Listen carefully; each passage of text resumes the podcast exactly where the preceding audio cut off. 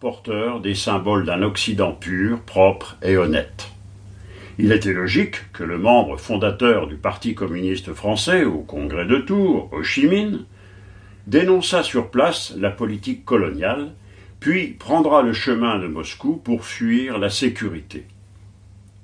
L'idéologie communiste était l'unique idéologie de la modernité politique et de remplacement du colonialisme, la seule que l'on pouvait croire sur parole. La répulsion du modèle français nourrit l'attrait du modèle soviétique. Le camarade du vocabulaire communiste correspond au mot vietnamien Chi, c'est-à-dire avoir les mêmes pensées pour une même éthique de liberté, d'égalité, de fraternité, porteuse de l'idéal révolutionnaire. D'une certaine manière, l'Union soviétique et le communisme, une terre plus une idéologie, furent en position éthique de sauver l'image idéale de l'Occident révolutionnaire que les patriotes vietnamiens avaient attendue de la France. À cette époque, le socialisme était d'abord une théorie éthique de la libération, et il devait apporter au sentiment patriotique vietnamien la conscience politique de sa situation. Le colonialisme était dans la ligne logique de l'analyse marxiste de l'exploitation humaine. Ainsi, avec la paix revenue en 1975, le Parti communiste vietnamien enclenchera l'étape suivante de la révolution socialiste, mettant en route la lutte des classes. Les patriotes d'hier pouvaient devenir des ennemis de classe d'aujourd'hui et disparaître demain.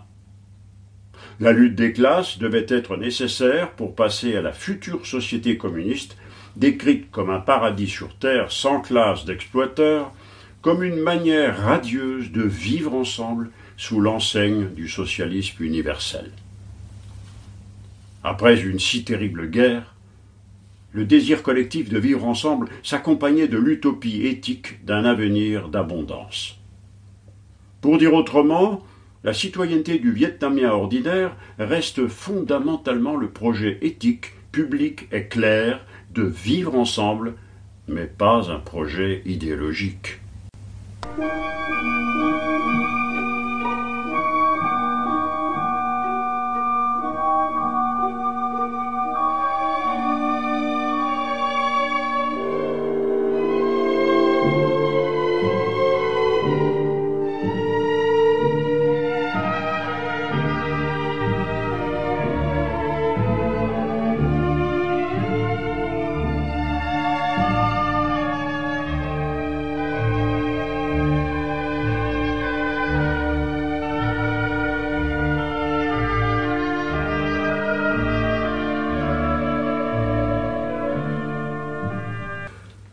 L'homme est radicalement bon de Patrick Fontaine, publié chez l'Armatan.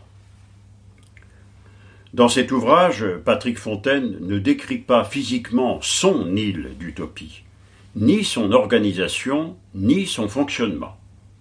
Il rejoint Thomas More et reconnaît que la cité, c'est-à-dire l'organisation de la vie collective au profit de tous et de chacun, de manière à ce que chacun y retrouve son identité, a été pensée par la tradition mais non réalisée. La pensée politique traditionnelle tend vers une réalisation. Elle est donc bien utopique.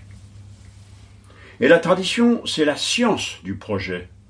Elle se condamne à un travail infini, essentiellement inachevé. Tu ne peux que la soupçonner de théorie, d'utopie, d'inefficacité, voire d'entourloupe. Son concept le plus élevé, la République, suppose que l'homme peut être violent et ainsi ruiner la vie collective. D'où la difficulté de réaliser ce projet de vivre ensemble. Pour vivre ensemble, il faut une justice, une organisation sociale, la politique, dans laquelle chacun bénéficie de ses avantages. Elle est censée protéger l'identité de l'homme. Or, l'identité, ce que l'homme sait de lui-même, et sans que la tradition s'en mêle. Preuve que la cité est une utopie, c'est que ses citoyens ne se reconnaissent pas en elle, n'y trouvent pas leur identité, ne s'y retrouvent pas. C'est par exemple ce qu'il se produit lorsque quelqu'un qui a travaillé de longues années dans une